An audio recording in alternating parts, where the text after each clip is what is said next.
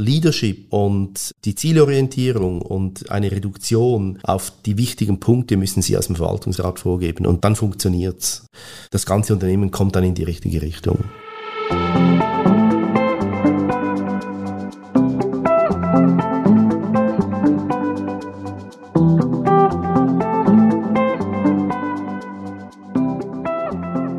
Herzlich willkommen zum Swiss Mechatronics Business Bus, dem Podcast des Vereins Swiss Mechatronics. Heute sprechen wir mit Stefan Schimon, Präsident des Swiss Mechatronics Clusters. Mein Name ist Markus Frutig. Herr Schimon, erstmal herzlich willkommen. Heute, wir sind in Rot anlässlich der Generalversammlung 2023 von Ihrem Verband und wir freuen uns auf ein tolles Gespräch. Ja, besten Dank. Herr Schimon, man kennt Sie ja als Verwaltungsratspräsident und als Berater für innovative Projekte unter vielem anderen. Aber was sind Sie so eigentlich für ein Mensch? Was steckt hinter dem Stefan Schimon ganz genau? Ja, ich würde sagen, ich bin ein begeisterungsfähiger und visionärer Unternehmer und Teamplayer, der aber auch die Realität stets im Auge hat. Und ich bin nicht nur Unternehmer, ich bin auch Familienvater mit vier tollen Kindern und einer großartigen Frau.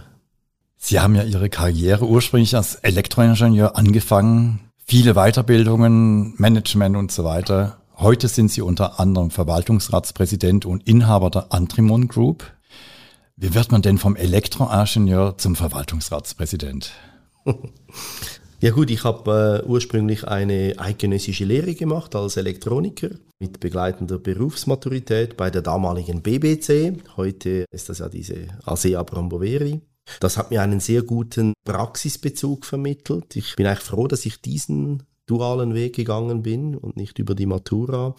Jetzt im Nachhinein, ich habe dann damals noch das HTL-Studium an der besten Schule der Welt in Bruck-Windisch, so hat zumindest der Professor Dr. Winkler, der heutigen Fachhochschule Nordwestschweiz, damals war er der Studienleiter ich habe zuerst Informatik studiert und dann Elektrotechnik, danach in der Logik mit der Unternehmung den Abschluss des Wirtschaftsingenieurs an der Fachhochschule Bern gemacht, dann später nochmals das IMBA an der Fachhochschule Kaleidos in Zürich. So bin ich eigentlich von der Ausbildung her immer begleitend in der Umsetzung im Beruf. Hat das immer sehr gut funktioniert, hat, konnte ich das mitnehmen und mit umsetzen.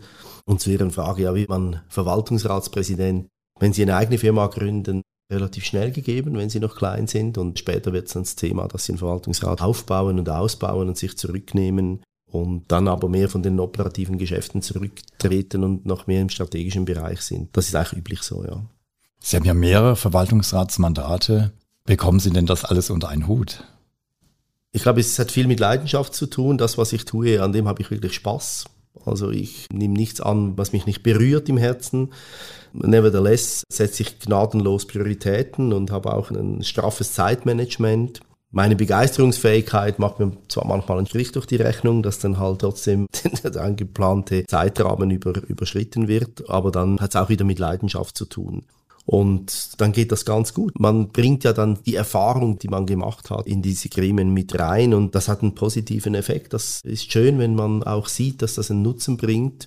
Und wenn es gesetztenfalls keinen Nutzen bringt und auch der Fokus ein anderer wird, dann bin ich auch der, der sich dann ohne Probleme zurücknehmen kann. Was ist denn Ihr geheimes Rezept Ihren Managementerfolg? Sie haben ja zwei ganz tolle Bücher, da möchte ich noch ein bisschen mehr wissen.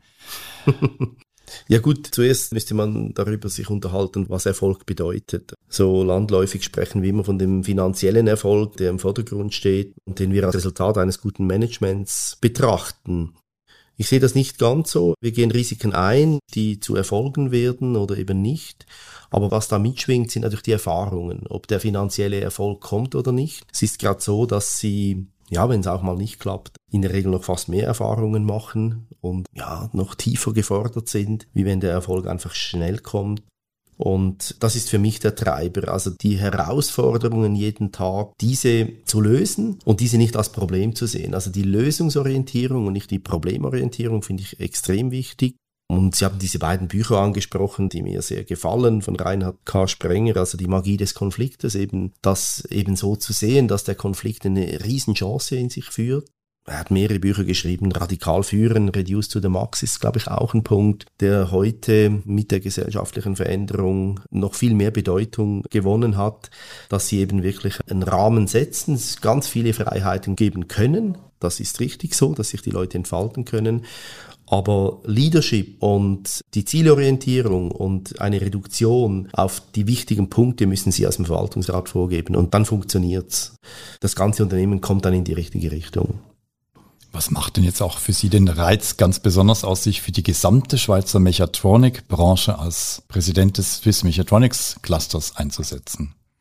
Ja gut, die Mechatronikbranche ist ein hochinteressanter und potenzieller Wachstumsmarkt. Also die Mechatronik stellt ja sozusagen die Querschnitttechnologie für verschiedenste Branchen. Und das ist unglaublich spannend. Also wir sind in den ganzen Wachstumsmärkten an vorderster Front mit dabei. Und die Mechatronik ist ja da immer das Herzstück dabei diese Breite und die Möglichkeiten in der Mechatronik, das macht für mich den Reiz aus, da mitzugestalten und an vorderster Front dabei zu sein. Da gibt es diverseste Anwendungen und ja, ich glaube, das macht es wirklich spannend.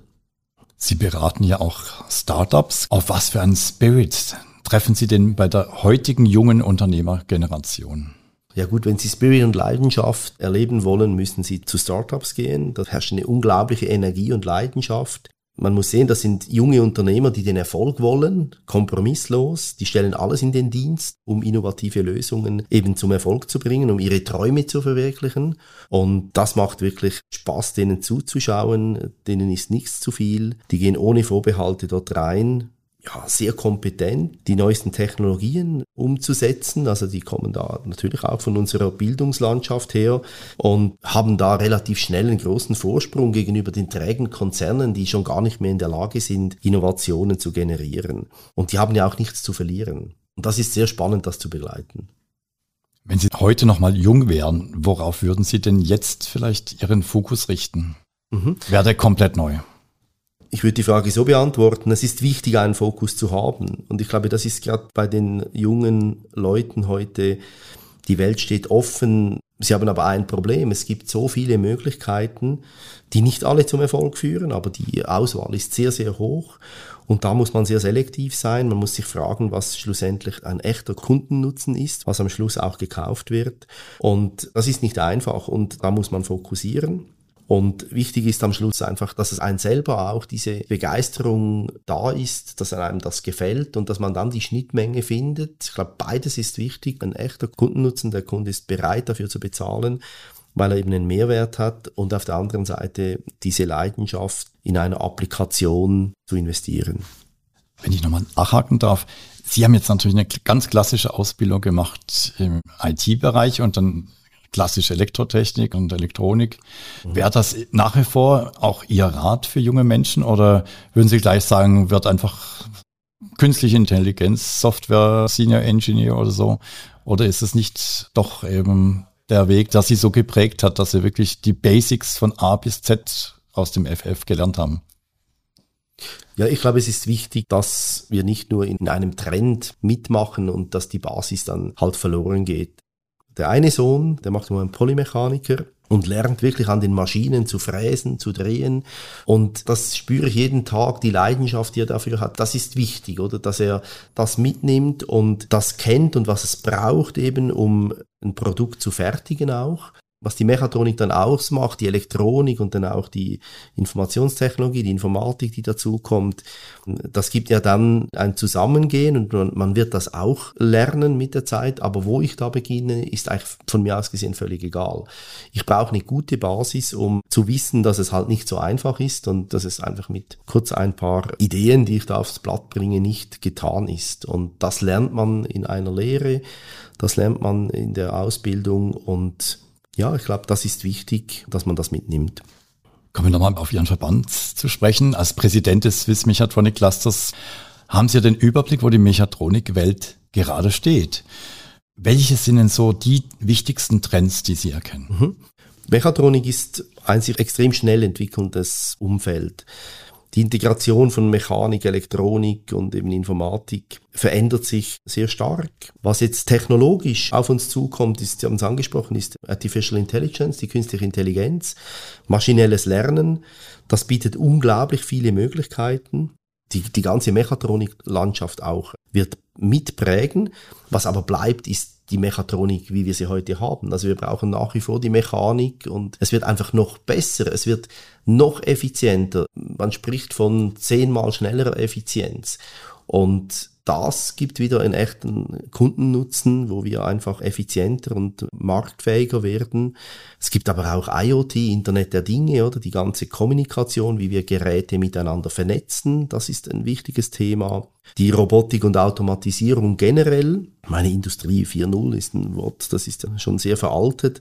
Aber nevertheless, das geht weiter. Auch da gibt's mechatronische Systeme und wir haben ja in unserem Verband beides. Wir haben Firmen, die das anbieten, wir haben aber auch Kunden, die interessiert sind, um mechatronische Systeme einzusetzen und wir bringen die da an einen Tisch. Das ist ein großer Mehrwert. Und dann gibt's, wenn ich Branchen aufzähle, die Elektromobilität im 3D-Druck, aber die ganze Medizinaltechnik, um nur das mal als Beispiel zu nennen, wenn Sie heute überlegen, dass Sie mit einem Da Vinci-Roboter eben Operationen machen, die ein x-faches präziser sind, wie das der Chirurg früher gemacht hat und machen konnte und so viel mehr Sicherheit hat, eine viel höhere Auflösung hat, ist das ein Riesenfortschritt. Und das ist Mechatronik pur. Da haben Sie Antriebstechnik drin, da haben Sie äh, Übertragungselemente drin, Mechanik, Sie haben die ganze Elektronik drin und natürlich sehr viel Software. Und am Schluss dann auch wieder die künstliche Intelligenz, die auch unterstützt, um eben den Prozess und die Tätigkeit noch besser zu machen. Wo sehen Sie denn jetzt gerade so wichtige Herausforderungen, die Sie auch gerade als Verband fordern? Ja, ich würde sagen, ganz generell die Integration dieser neuen Technologien und diese Komplexität ist bestimmt ein Punkt. Da sind wir stark dran. Da haben wir verschiedenste Formate, die wir anbieten aus dem Cluster raus, um eben unseren Mitgliedern da einen Mehrwert zu bieten, wie man damit umgeht. Das agile Vorgehen oder die Dynamik, was wir in der Mechatronik haben, dem Rechnung zu tragen, das ist bestimmt eine Herausforderung, die da ist. Sie sind ja auch in der Forschungskommission des Kantons Aargau. Da haben Sie viele Projektanträge schon gesehen, innovative, weniger innovative. Was würden Sie sagen, wo lohnt es sich bei jungen Unternehmern, ihren Fokus zu richten? Wo sollte man neue Ideen einbringen? Oder wo würden Sie sagen, mhm. gäbe es noch großen Erfolg? Also gut, die Forschungskommission des Kantons Aargaus, das ist eine ganz interessante Sache. Da geht es nicht nur um Jungunternehmen und Startups, also das kann sich jede Firma, die den Sitz im Kanton Aargau hat, kann sich hier bewerben. Und ich darf da in diesem Gremium mitmachen, wo wir das beurteilen, ob ein Antrag bewilligt wird und somit auch finanziert wird. Wir sind dann auch gefordert als Liaison-Personen, diese Projekte mit zu begleiten das sind Projekte, die auch dann eine Zusammenarbeit zwischen Hochschule und diesen Firmen, die da den Antrag stellen, eine enge Zusammenarbeit ist und dass die gut funktioniert. Wir haben dermaßen viele interessante Projekte und manchmal sind es auch wirklich ganz eng, eng gesteckt und das ist auch gut so. Eine Forschungsarbeit, die dann aber einen Effekt hat, der enorm ist für die Unternehmen, die dann eben das umsetzen in der Wirtschaft und da ein Produkt draus machen. Als Beispiel eines der ersten Projekte, und darum ist das bei mir auch immer so präsent, ist der Solarmanager. Das ist ja ein Unternehmer, der im Aargau seine Firma gegründet hat, also von Null weg. Er hatte die Idee, dass er sagt, ja gut, diese Solaranlagen produzieren Strom und es wäre sehr vorteilhaft, einfach den Eigenverbrauch zu maximieren. Ja, was brauche ich dafür? Ich muss einerseits wissen, wann produziere ich wie viel Strom, wie viel Energie. Das heißt, ich muss quasi besser wie Meteo Swiss wissen an meinem Standort, wann wird welche Energie produziert, um bereits planen zu können, welche Verbraucher ich dann einschalte. Und ich muss dann auch auf der anderen Seite die Verbraucher kennen, was die für einen Energiebedarf haben. Ich muss ja auch erkennen, wenn sie automatisch zuschalten, sei es der Boiler oder die Waschmaschine oder der Herd, die Platte, die dann am Mittag eingeschalten wird. Und ja, genau hier hat man dann auch mit künstlicher Intelligenz angesetzt und hat und entsprechende Algorithmen und unterstützt so den Energieerzeuger zu Hause und gibt ihm Tipps, wann er welche Maschinen und Energieverbraucher laufen lassen soll. Und das macht enorm viel aus. Also Sie können mit solchen Maßnahmen auf eine Speicherung der Energie verzichten. Es geht auch darum, dass Sie das Haus vielleicht ein bisschen höher raufwärmen und dann, wenn Sie weniger Energie haben, halt die Temperatur wieder ein bisschen absinken lassen. Im Kern war es künstliche Intelligenz und Usability oder wie man es braucht, wird dem User dann auch Fragen gestellt über das Interface. Die Firma ist erfolgreich, die stellen dauernd neue Mitarbeiter ein, die haben mittlerweile hohe Stückzahlen an Geräten, die sie eben für Solarerzeuger zur Verfügung stellen. Wir kommen hier so langsam dann bald zum Schluss, leider unseres heutigen Podcasts, aber auch solche Firmen haben ja auch mit dem Fachkräftemangel zu kämpfen. Wo bietet ihr als Verein Lösungen oder Lösungsansätze? Ja, das ist auch ein wichtiger Punkt oder eine Herausforderung, die wir haben im Cluster. Und da sind wir gerade im Vorstand in einer spannenden Diskussion, dass wir da quasi eine Jobbörse anbieten. Und es geht darum, dass wir die Studenten, die Masterstudenten, die Bachelor, aber auch die Fieldies und, und was wir haben. Auch Lehrlinge, also die ganze Bandbreite, relativ früh schon zu den Mitgliedern von Swiss Mechatronic diese vermitteln, dass die sich schon kennenlernen. Und das ist nachher halt viel einfacher, da diese gemeinsamen Interessen dann zu diskutieren, bevor die eigentlich schon fertig sind und dass wir so unseren Mitgliedern auch einen Mehrwert bieten, dass sie so ihre offenen Stellen dann auch besetzen können. Also auch da wieder die Zusammenarbeit mit Hochschule und mit den Firmen.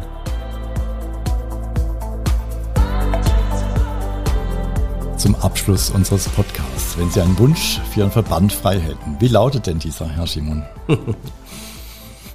Ja, ich glaube, es würde uns gut tun, dass wir doch noch wachsen, dass wir nochmals einige Mitglieder mehr haben. Wir sind heute finanziert durch die Mitglieder, aber auch durch spannende Projekte.